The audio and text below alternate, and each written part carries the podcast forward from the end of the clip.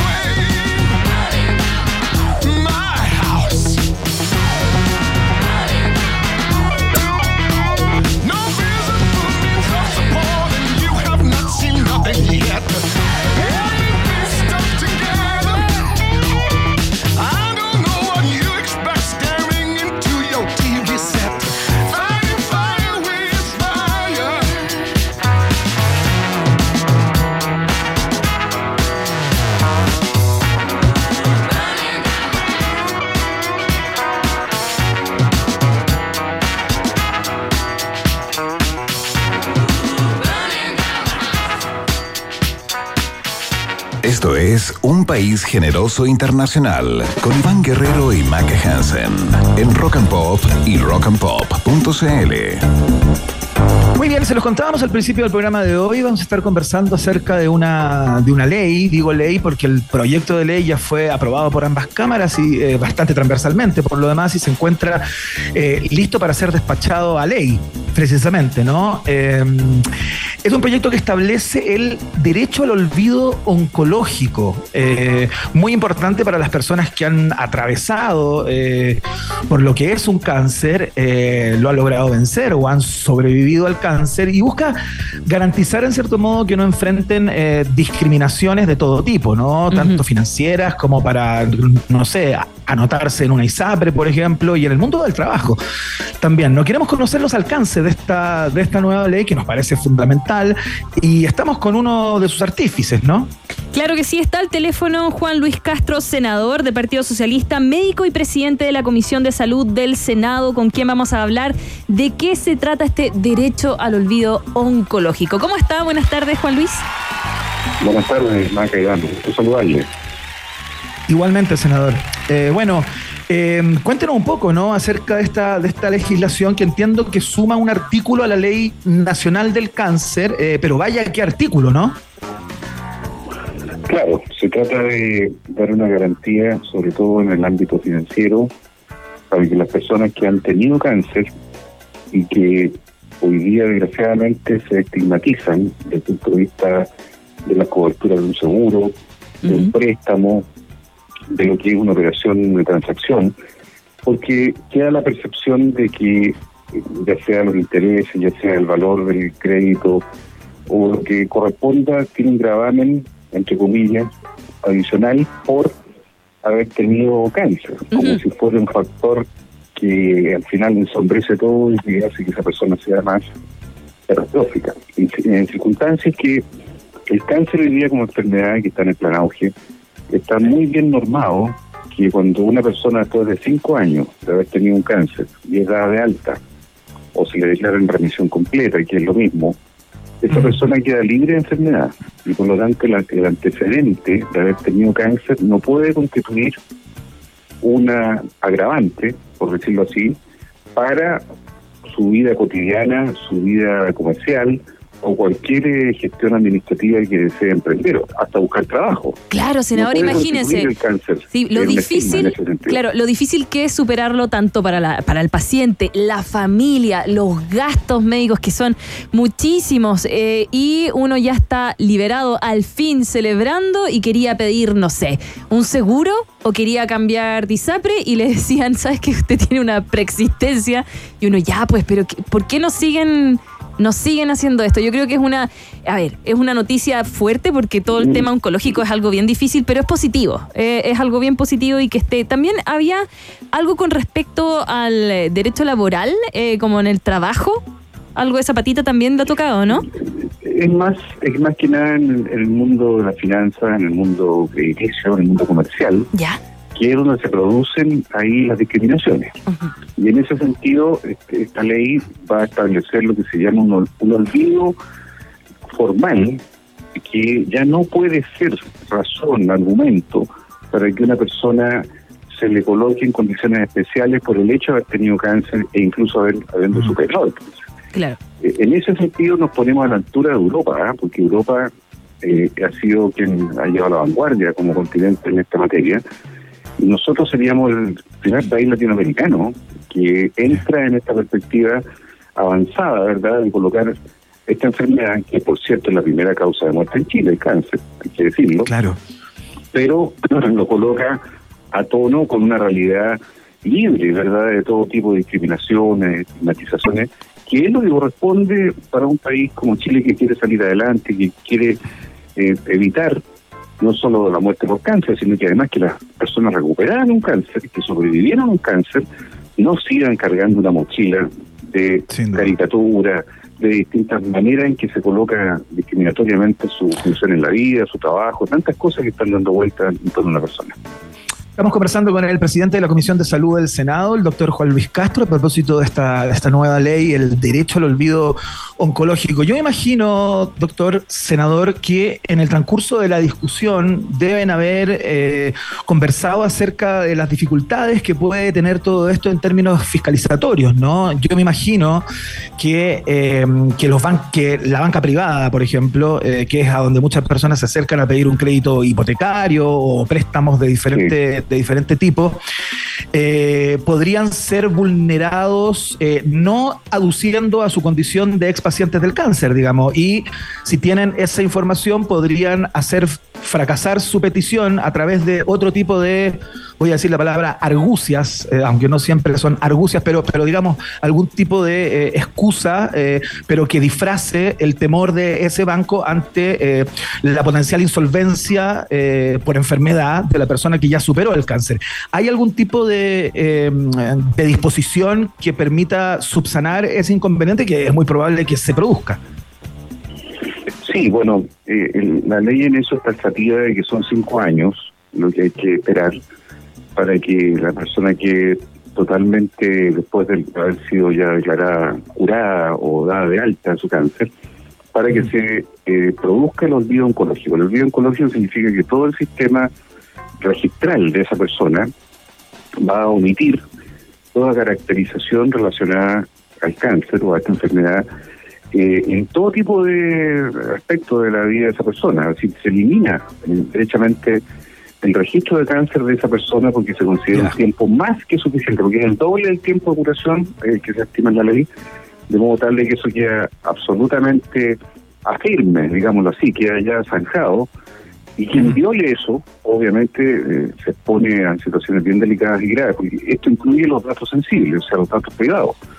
Incluye todo lo que es la, usted sabe, los datos de una persona van, van y vienen.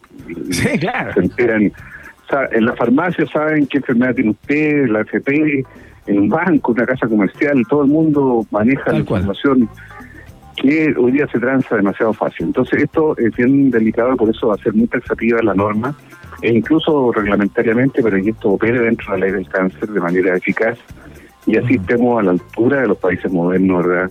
Eh, resguardando la integridad de las personas que han tenido cáncer. Senador, eh, tengo una pregunta con respecto también al tema de eh, las listas de espera en el tratamiento también del cáncer. Eh, lo que pasa es que eh, de familia también, que estamos peleando contra esta malvada enfermedad, por no decir maldita, actualmente en el país tengo entendido que hay más de 60.000 personas diagnosticadas con cáncer y, y lamentablemente dicen que hay una lista de espera de, para el tratamiento bastante larga. Después de esta tremenda noticia que hay eh, con el derecho al olvido eh, oncológico, ¿usted cree que podamos apuntar también a disminuir un poquito la lista? Es lo lógico, pero ahí tenemos un problema mucho más, yo diría, estructurales, porque esto es una competencia de recursos, de Sí. gestión, que haga que de verdad los tiempos de espera, sobre todo en cáncer, que son un cronómetro ¿verdad? de sobrevivencia, eviten lo que pasó, por ejemplo, el año 2022, según los últimos datos, que murieron más de 5.000 personas en lista de espera, ¿verdad?, teniendo cáncer. Esto es delicado porque una persona de cáncer puede morir porque la enfermedad se agrava, se complica, puede morir eh, por otra enfermedad, Claro. o bien puede morir del mismo cáncer si es que no logró llegar a tiempo. Y ahí se queda lo más complejo de todo, teniendo una garantía máxima de tiempo para llegar a- al diagnóstico, al tratamiento, pero que no hubiese llegado a cumplirse esa garantía es muy complejo porque es culpa del sistema de salud, Mm. no de la enfermedad en sí misma. Y por eso eh, yo creo que este desafío sigue siendo la herida abierta que tenemos en Chile, la lista de espera y sobre todo la de cáncer, que es claramente eh, una situación casi en el límite de los derechos humanos, de poder Claro. garantizarle a una persona que va a poder cumplir con enfermedades que usted sabe, en el plan que está todo normado, Ujú. usted le dan tres meses o seis meses, eh, tiene que llegar a hacerse los, los exámenes, tiene que cumplir los medicamentos, las terapias, todo eso queda normado, pero si la, si la norma no se cumple, es lo grave. Y eso con el cáncer desgraciadamente ha sucedido porque se atrasa la garantía y llegamos a un punto de incumplimiento de un logro tan grande como fue el plan Auge hace 20 años atrás. Claro, a mí me han comentado también que la lista de esperas, por otro sentido, también están porque faltan eh, médicos, faltan oncólogos en nuestro país. ¿Están así? Faltan porque están mal distribuidos entre lo público y lo privado. Ajá. O sea, hay mucho más en lo privado, hay una anómala distribución por regiones, casi todos están en Santiago o la quinta o octava región, y por lo tanto, las regiones extremas o las regiones más rurales se quedan sin estos valiosos especialistas que son claves para poder eh, lograr un manejo adecuado del cáncer. Hoy día una persona no tiene solo un médico de cabecera, cuando tiene cáncer tiene que tener varios especialistas que estén viendo su caso, porque son a veces muchas enfermedades a las del cáncer, personas adultas mayores, personas que tienen efectos colaterales con la quimioterapia, personas que tienen que operarse una y otra vez, o personas a las cuales hay que mandarla a lo que se llama un segundo prestador, porque a veces, por ejemplo, el primer prestador es un hospital base de una región, Mm. pero si no tiene, por ejemplo, resonancia, si no tiene PET, por mencionarle tecnología de última generación, tiene que ir a un lugar privado. Sí. Tiene que ir a la Fundación López Pérez, tiene que ir a un instituto oncológico especializado. Y eso FONASA lo cubre, pero eso es una demora. Hay tiempos que se van arrastrando y eso atenta contra la vida de esa persona que está ahí a mitad de camino, ¿verdad? Y que tiene que completar un tratamiento, a veces con drogas muy y que tienen que cubrirse. Ahí yo diría que están los problemas hoy para que el cáncer no sea esta situación tan dramática que todavía en el mundo público, por falta de especialistas, por tardanza en los tiempos de espera, porque faltan eh, tecnologías como por ejemplo la radioterapia, que es parte del tratamiento del cáncer en muchos casos. Y hay muchas regiones del país que no tienen radioterapia, que es la radiación que se usa para determinados casos y hay que mandarlo a otras regiones. Pero es el caso de lo que pasó en los lagos, que tuvieron que mandar a Argentina gente, ¿verdad?, a tratarse porque no había radioterapia en la región de los lagos, Claro. cosa que hasta el día de hoy sigue ocurriendo, a pesar de que los ríos, región que está al ladito, tiene radioterapia, pero está desbordado y no da abasto para cubrir a la gente de Puerto Montt y la región de los lagos. Esas cosas pasan en Chile hoy, ¿eh? no Sí. en el siglo pasado. Sí, no, no, lo digo y lo digo de primera fuente, perdón Iván, eh, mi papá tiene cáncer, perdón que lo diga, me va a retar cuando llegue a la casa. Eh, se trata con eh, FONASA y muchas veces ha tenido que ir, muchas, la gran cantidad de veces a eh, tratamiento eh, privado, porque no hay horas. No hay horas y le daban para, estamos hablando de una persona de 70 años, ya está muy avanzado, eh, en que le decían, no, tenemos para tres meses más, no, en tres meses más, la cosa era otra, es otra historia. Entonces, eh, por suerte nosotros eh, acompañamos y pudimos hacer privado, ir al sistema privado, pero yo imagino la gran totalidad de los chilenos y las chilenas que se atienden en el sistema público, que no tienen esta suerte de poder tratarse en el sistema privado o que están en el sur de nuestro país, la región de los lagos. Imagínate, Iván, no tienen las lucas para viajar. Eh, ¿Usted cree, eh, estamos conversando con el senador Juan Luis Castro, que quizás la podamos integrar a la ley de presupuestos 2024, bajar un poquito la lista o a ver, ayudar un poquito más eh, con respecto al tema del cáncer en nuestro país? Bueno, ya lo integramos en la ley de presupuesto ya de este Ajá. año 2024. Sí, sí. se Ah, ya está en integrado. diciembre pasado, sí. Está integrado porque justamente la gravedad, los mayores casos de retraso y todo lo que implica el resultado de muerte, porque es muy distinto que usted tenga una enfermedad crónica que puede esperar un poco más a una enfermedad eh, maligna. Con una enfermedad maligna usted sabe que si no se trata a tiempo se metastatiza, se disemina, se Sí. extiende y la puede matar. O sea, es- esa es la, en el fondo la guerra contra el tiempo, que en el caso del cáncer es decisivo para salvar a una persona, y es todavía la desigualdad que tenemos en Chile entre el mundo público y el mundo privado, Mm. o entre regiones eh, de nivel central, regiones apartadas, o entre el que tiene dinero y el que no tiene dinero, porque desgraciadamente esto llega a esos niveles de, segregación, ¿verdad?, en el acceso a esta situación. La conversación a esta hora de la tarde con el senador médico y presidente de la Comisión de Salud del Senado, el eh, Juan Luis Castro, eh, conociendo los alcances de esta ley del derecho al olvido oncológico que llega, me parece, en buena hora a, paliar un poquito eh, las desigualdades, las discriminaciones y las injusticias, muchas veces ligadas al padecimiento de esta enfermedad. Senador, le queremos dar las gracias por la conversación a esta hora con Rogan Pota. Un gran saludo para ustedes. Hasta Muchas pronto. gracias. Que esté muy bien. Hasta luego, que le vaya muy bien. A ustedes. Ahí, ahí está. Oye, Maca, que heavy, heavy la, la conversa. ¿No Sí. cachaba que tu viejo pasaba como por ese trance? man? Sí, me van a retar. Ah. Eh, no hay que ¿Cómo contar las cosas, las cosas familiares. Pero sí, po, es que es una carrera contra el tiempo, entonces como que como que eh, toca puertas ya, tiene que ir a tal doctor, no, no puede, en, en dos semanas más, ya, dos semanas más no puede, en tres semanas más y vaya otro y vaya otro, el sistema público está colapsado, entonces te empezáis a estresar, lo que era una semana se convirtieron en dos, después en tres, un mes sin que lo atiendan. Y tú, ¿cachai? Que cuando ya superas, estáis sobre los 50 años, el Sí. cáncer también avanza a ritmo de locomotora, entonces como que está toda la familia como ya me estresé. Así que a todos les mando un cariñoso saludo a quienes también trabajen en la salud, eh, a, a la López Pérez también, a todos, a todos, a todos. Eh, de verdad eh, es una carrera contra el tiempo que si yo estoy estresada me imagino que están todos ahí. Y eso que nosotros ya vamos saliendo. Pero, ¿dónde está madera? Sí. Toquemos madera. Esto es chaguán. Esto es chaguán. Ojalá que así sea. Vamos a escuchar música a esta hora de la tarde, querida Maca. ¿Les parece que escuchamos a R.E.M. con este neoclásico ya a estas alturas? Esto se llama Orange Crash. Estás en la 94.1, estás en la www Rock and Pop CL.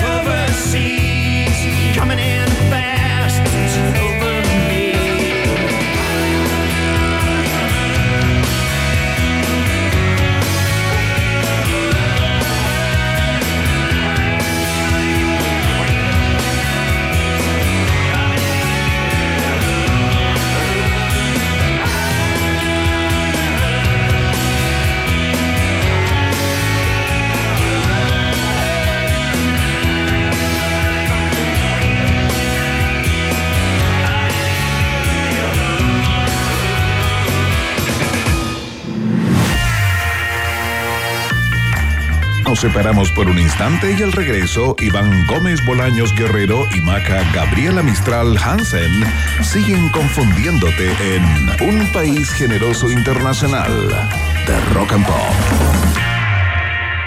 Temperatura rock. Temperatura pop. Temperatura rock and pop en Rancagua 29 grados. y en Santiago. 28 grados. Rock and Pop, música 24/7. Llega a nuestro país, Phoenix, un sideshow de Lola Palusa, Chile. 18 de marzo, Teatro Caupolicán. Los grandes exponentes del indie pop en un show imperdible. Entradas en punto ticket. Phoenix, 18 de marzo, Teatro Caupolicán, presentado por Pepsi, produce C3 y Lotus. 30 Seconds to Mars, un sideshow de Lollapalooza, Chile. 14 de marzo, Teatro Caupolicán. Los hermanos Jared y Shannon Leto vuelven con uno de los shows más esperados del 2024. Aprovecha los descuentos y beneficios con tus tarjetas de Chile. Entradas en punto ticket. 30 Seconds to Mars, 14 de marzo, Teatro Caupolicán. Presentado por Banco de Chile y Pepsi. Produce C3 y Lotus. Lo claro, tenemos gigas libres en Chile y roaming incluido desde 10.990 al mes. Porque Viajar sin roaming no es viajar. Te puedes etiquetar. Viajar sin roaming no es viajar. Por eso los claro, tenemos gigas libres en Chile y roaming incluido desde 10.990 al mes. Seamos claros. Desde un atentado terrorista en Europa hasta un esperanzador descubrimiento científico que podría cambiar la historia. Allá donde está la noticia, los periodistas de El País estarán para contártela, informándote siempre con rigor de todo lo que más te interesa. El País, periodismo global, ahora para Chile. Visita elpaís.com. Club Chocolate presenta Lucibel, concierto Día de los Enamorados. Este miércoles 14 de febrero desde las 20 horas, Cote, Eduardo y Claudio te esperan con todos sus éxitos. Un panorama imperdible para celebrar el San Valentín que te mereces. Lucibel en vivo. 14 de febrero, entradas en Fast Line. Más info en clubchocolate.cl. Iván Jalapeño Guerrero y Maca Cacho de Cabra Hansen siguen poniéndole mucho chile a esta ensalada llamada Un País Generoso Internacional que sigue picando dos veces en Rock and Pop.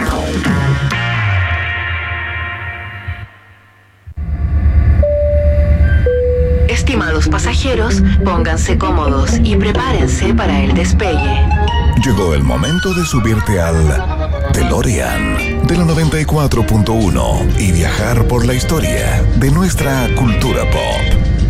Es el viaje en el tiempo en un país generoso de la rock and pop. Primera estación.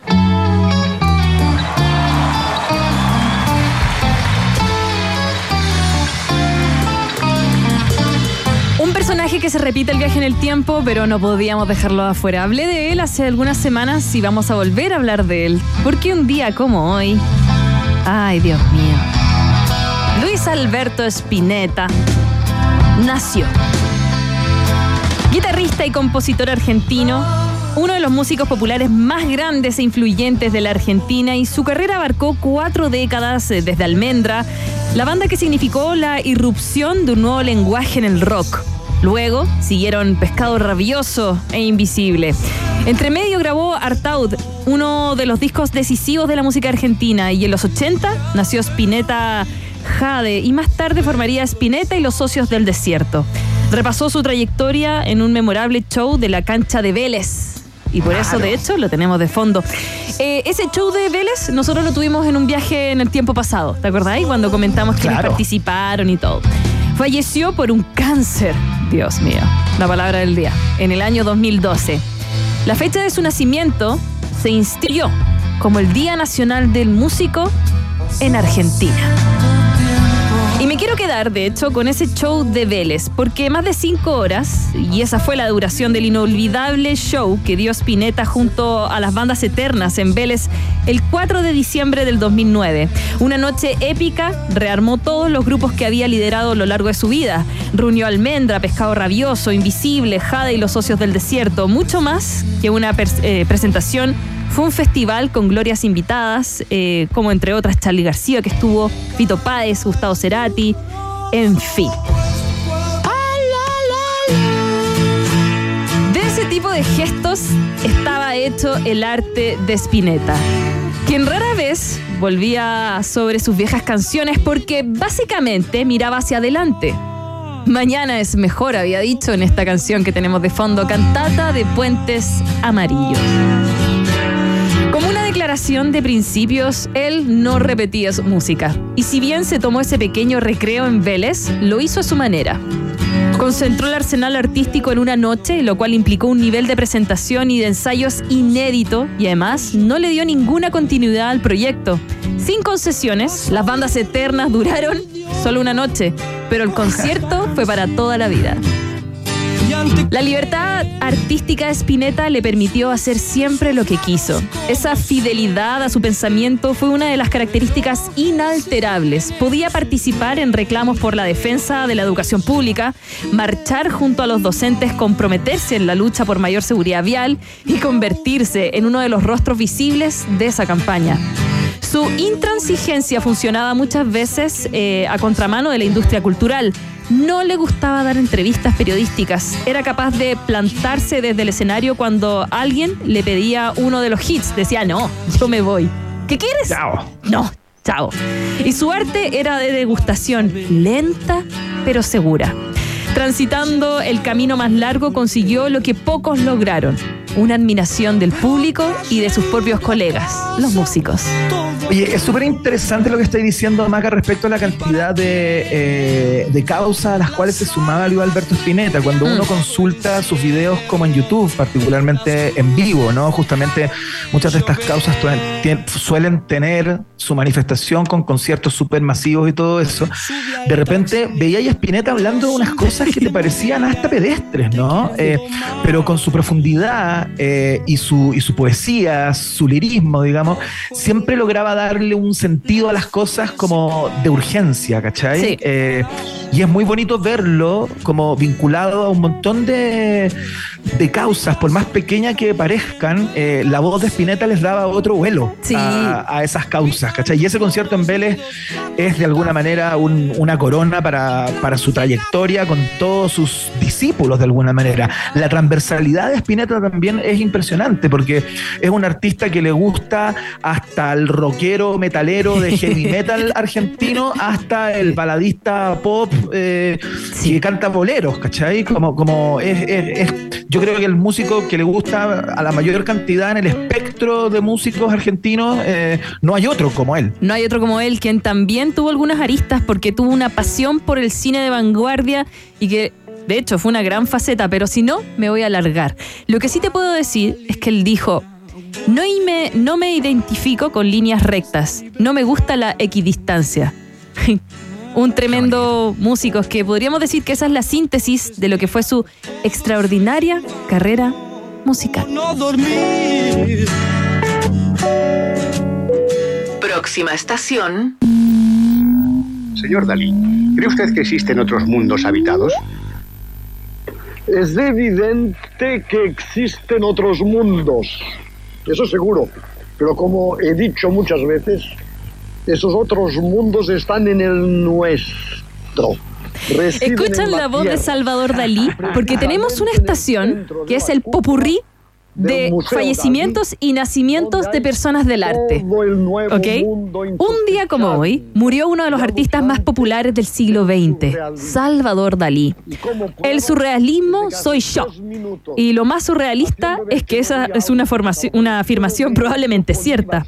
Salvador Dalí fue quizás el surrealista más popular y uno de los máximos exponentes mundiales del arte contemporáneo. Ya fuera un genio o un artista estrafalario, su legado no pasa inadvertido. Incluso hoy en día día y no podemos más que maravillarnos con la perfección técnica y el imaginativo contenido de su arte. Nacido en Fugueres, pueblo que marcaría toda su producción, Dalí nunca fue un niño normal. Tuvo un hermano que murió antes que él, nueve meses antes, y sus padres le pusieron el mismo nombre, Salvador. Sí, Sácate un karma. consistiendo todos los caprichos. Y le decían que era su reencarnación. No, de verdad. De verdad. Ay, qué, qué psicología la de esos padres, Dios. De hecho, desde muy pequeño, Salvador Dalí dio muestras de su genio. Dejaba su caca en cualquier lado como forma de arte. Perdón, tremendo. ¿Con qué naturalidad salió eso? Me encanta. Bueno, un día como hoy fallece Salvador Dalí, pero un día como hoy también nace otra persona.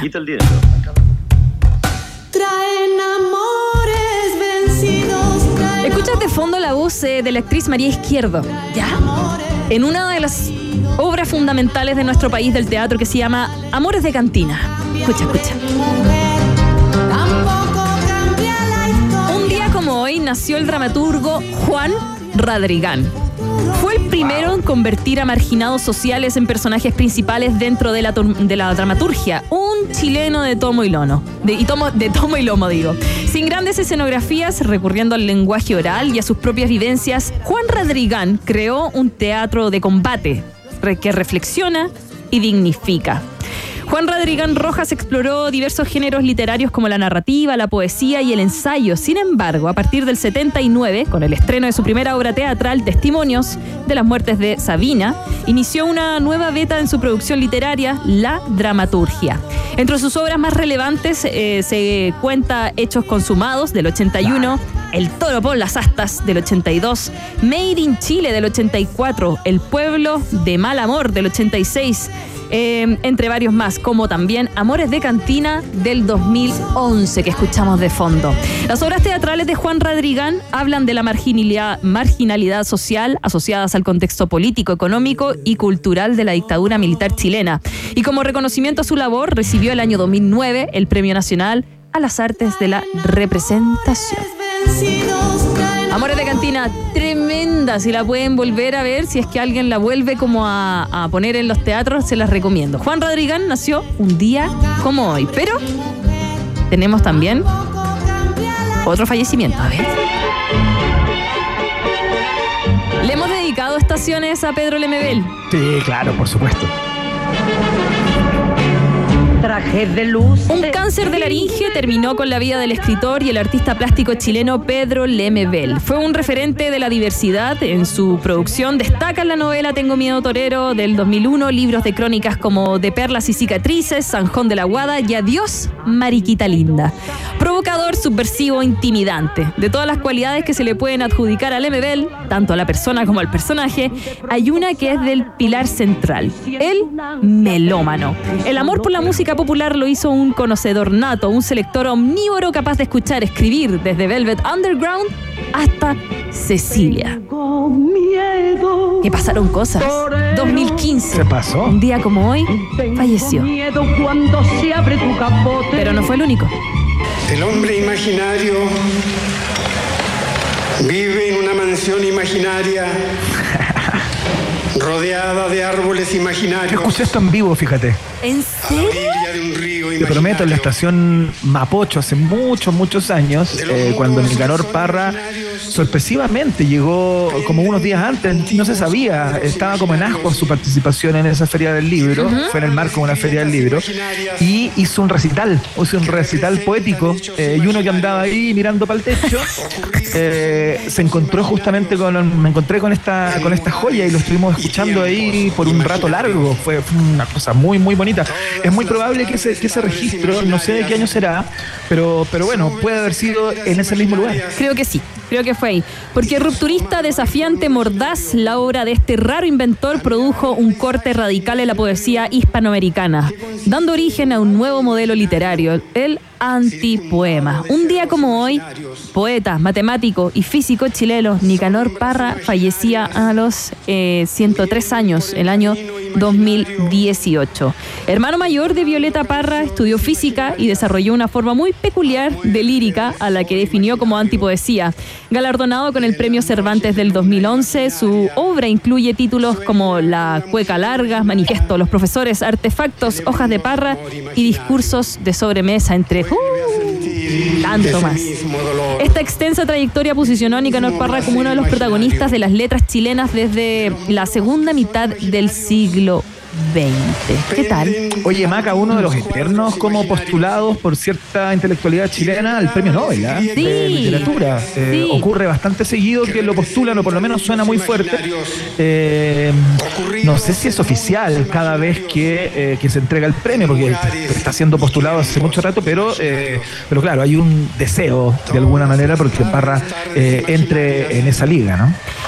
Mi, sí, hay muchas ganas, pero al menos, mira, los reconocimientos que hay y los homenajes que ha obtenido son el Premio Iberoamericano de Poesía Pablo Neruda del 2012. Se ha sumado también importantes distinciones internacionales, como destaca el Premio Juan Rulfo del 91, el Premio Reina Sofía en 2001 y el 2011, entonces, como te contaba, el Premio Cervantes. Un día como hoy, 23 de enero del año 2018, nos dejaba el antipoeta Nicanor Parra. Entonando canciones Próxima ¿Y estación. esta estación? Hace 10 años un Es para tribunal ti. militar condenó a prisión a un grupo de comandos por un crimen que no cometieron. Estos hombres escaparon de la prisión y se instalaron clandestinamente en Los Ángeles. Hoy, aunque el gobierno los busca, si alguien tiene un problema, necesita ayuda y puede localizarlos, tal vez pueda contratar a los magníficos.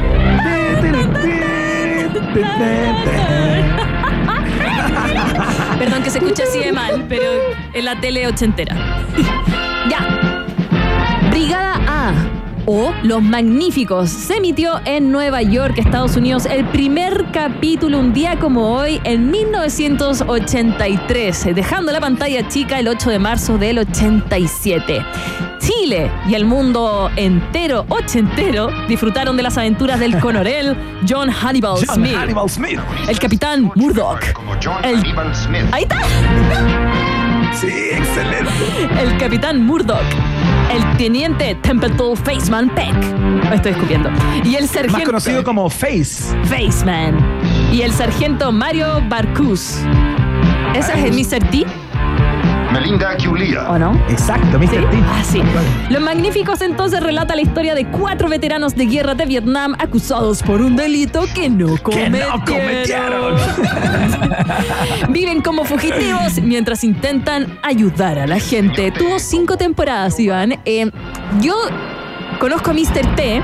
eh, pero porque Por Rocky. ya- pe- pero por más adelante porque ya es como una persona como típica de redes sociales por los memes Sí, po. porque pero yo nunca vi los magníficos por ejemplo pero la canción yo decía ah yo creo que tú lo viste o no Eh, Sí, tomando claro, once totalmente.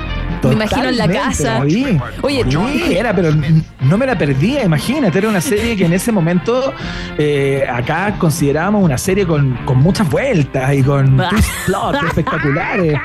¿cachai? Y era como lo más sencilla que hay. Sí, po, Eh, si te voy a contar, Pero tenía, tenía- un nivel de producción que, que, claro, que era difícil ver. Acá explotaban tanques, edificios completos. ¿cachai? Gozó de una enorme popularidad en los 80 y en todo el mundo fue parodiada e imitada hasta la saciedad. Más que al género de acción, se acerca a la comedia, con tintes dramáticos algunas veces, pero yo te voy a explicar por qué. La hora en que estaba programada su emisión original en Estados Unidos permitía una gran cantidad de violencia, pero no explícita. Rara vez se veía sangre en la pantalla, ¿cachai? Como que no tenían permiso. Claro. Limitando al estilo de los dibujos animados, tenía que ser más cartoon, es decir, se podían haber explosiones que solo aturdían o lanzaban por los aires a la gente, pero no Claro. querían o mataban. Tiroteos con fuego directo usando armas automáticas, de gran calibre a pocos metros y en terreno llano, sin ninguna persona, ¿cachai? Así como que todos los tiroteos, fíjate, Sí, eran en un estacionamiento, así bueno. vacío, claro. Eh, y todo esto era entre mercenarios de élite y mafiosos o miembros del crimen organizado, nunca de personas como tú y yo, como civiles. ¿Cachai? Claro, claro. Como que tenían solo esos permisos. Y aún así lograron durante cinco temporadas, desde el año 83 al 87, a maravillar. La única temporada en que cambiaron el estilo, porque siempre era igual DJ Emi. Una persona estaba siendo extorsionada por la mafia o por el crimen organizado, el cual Claro. tú no podías ir a hablar a la policía porque probablemente estaba comprada. Entonces tú ibas a los magníficos y ellos te ayudan. Todas eran igual DJ Jimmy, salvo la quinta Aparte, temporada. cada uno tenía una especialidad, ¿cachai? Cada uno, uno era el que desactivaba bombas, el otro tenía la capacidad para, eh, para persuadir a través de la palabra, otro era el galán que enamoraba a las mujeres de los tipos, ¿cachai? ¿Qué sé yo? Ca- Cada uno tenía un rol. Oye, ¿y cuál fue el crimen que no cometieron? ¿Sabía o no? La verdad que no sé. Sí, pues que lo dijeron en, el- lo dijeron en la última temporada, en las 5, como en los últimos capítulos.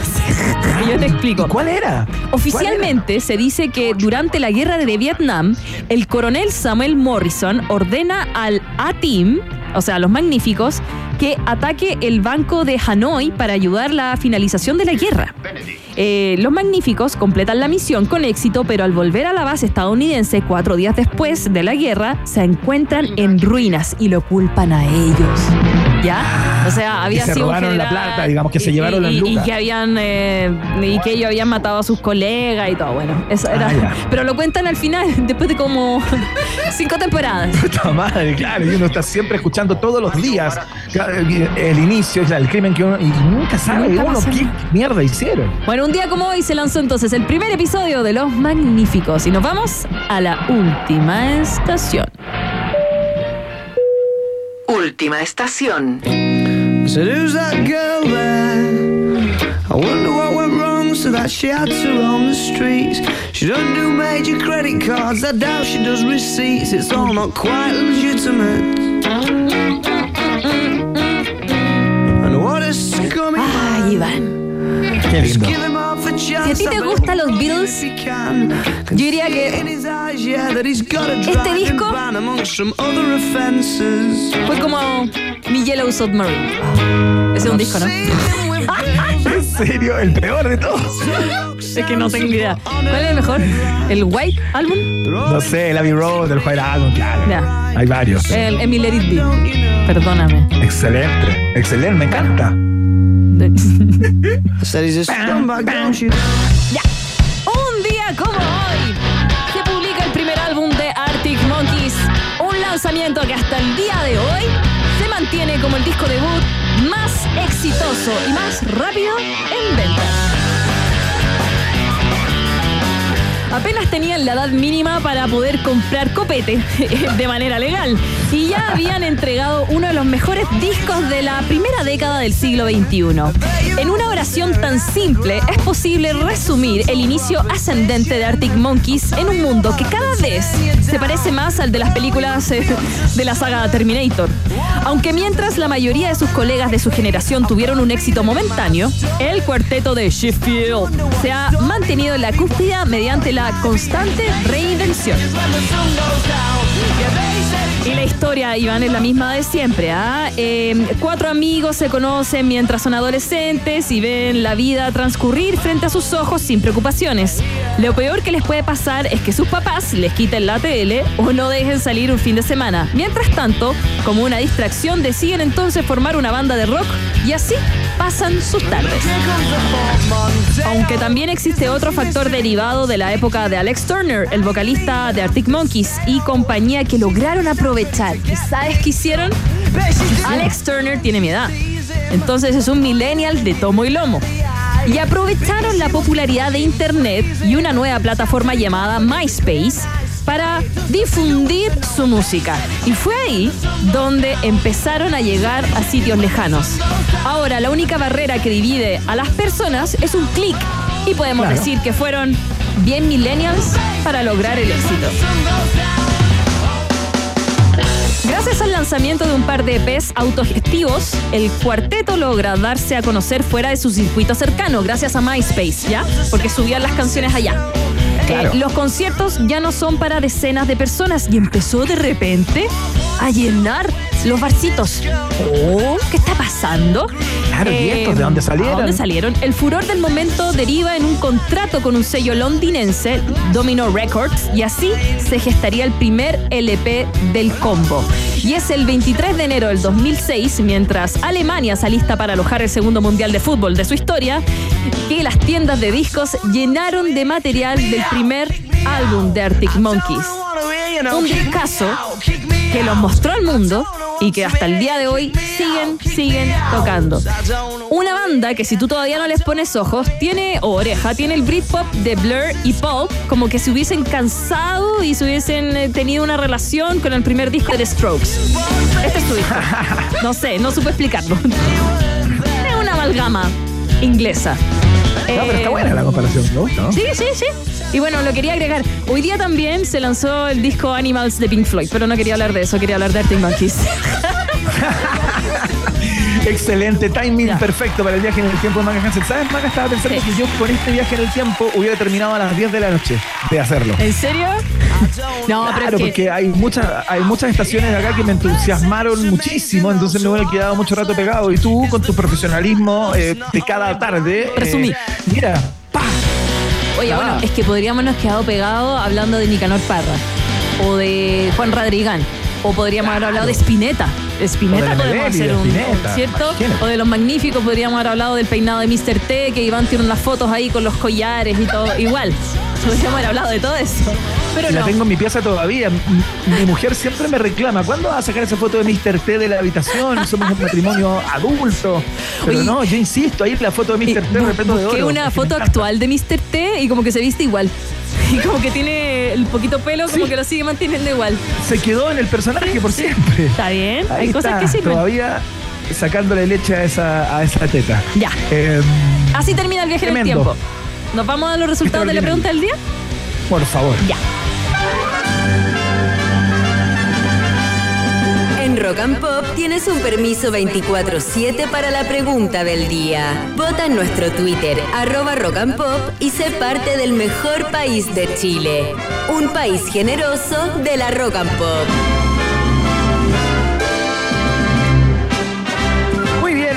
Preguntamos, estuvimos conversando con Antonella Esteves en el día de hoy a propósito de las nominaciones a los Oscars que traía buenas nuevas para Chile, ¿no?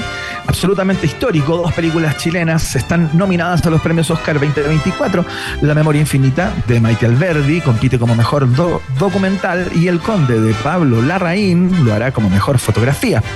Y te preguntamos, ¿qué significa esto para nuestro cine? ¿Cuál es tu percepción respecto a lo que ocurrió?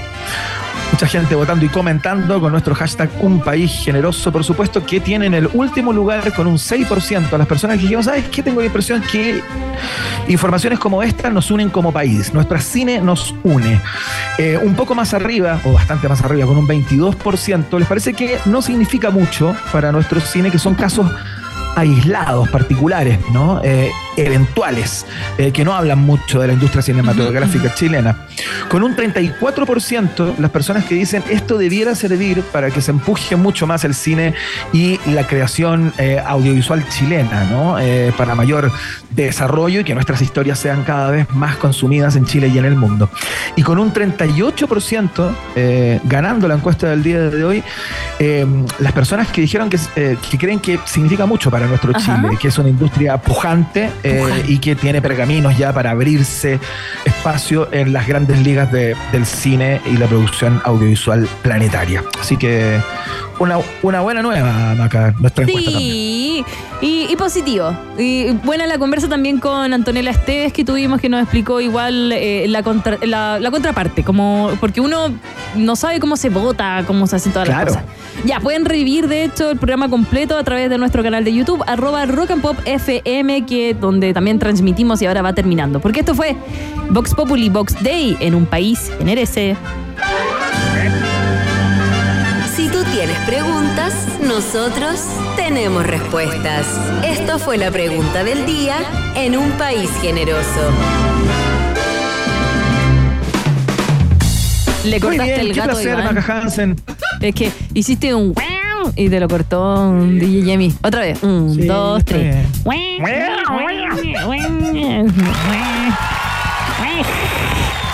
Oye, bienvenida, ¿ah? welcome Ya. back. Muchas gracias, Javier. Ay, perdón, Iván. No, está, está bien, está bien, está. Es verdad eso que las mujeres no olvidan. Ya, mandamos un saludo a quienes participaron a través de YouTube, eh, estuvieron comentando, Aida del Carmen Yáñez, Nicolás Solorza, Rodrigo Miño, eh, Rodrigo Salvo, por supuesto, participando desde bien tempranito a las 6 de la tarde. Gracias a todos. Y mañana nos volvemos a escuchar, ¿cierto? Espero. Exacto, a las 6 de la tarde lo hacemos de nuevo, por, por supuesto, eh, junto a Maca Hansen. Ustedes la escuchan mañana tempranito, a las 7 de la mañana está abriendo el portón de la radio No eh, y prendiendo la luz. Oh. Eh,